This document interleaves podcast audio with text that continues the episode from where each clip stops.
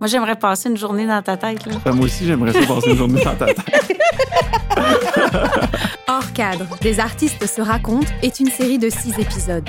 Dans ces discussions décontractées, découvrez comment la vie de chaque artiste influence leur démarche artistique. Avec la participation d'Adèle Blé, Ça, c'est capoter les filles, combien qu'on passe de temps Ouais. à saillir. Ah, c'est débile. Marc-André Fortier, Je crois qu'avoir son style, c'est de, faire une extension de ta personne. En tout cas, ce que je crois, moi. Nathalie Trépanier, J'ai commencé par faire des meubles en recyclage. Après ça, des lampes. Puis tranquillement, pas vite, là, je me suis tournée vers euh, plus la sculpture. Étienne Saint-Amand, J'ai une idée que ça fait très longtemps que je veux faire.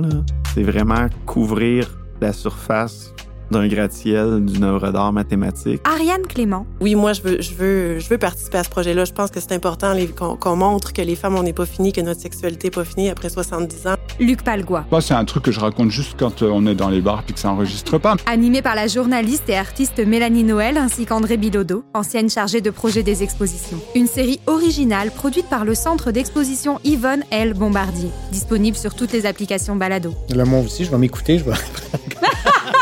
On dirait, c'est ça que je pense. J'étais donc ben bon!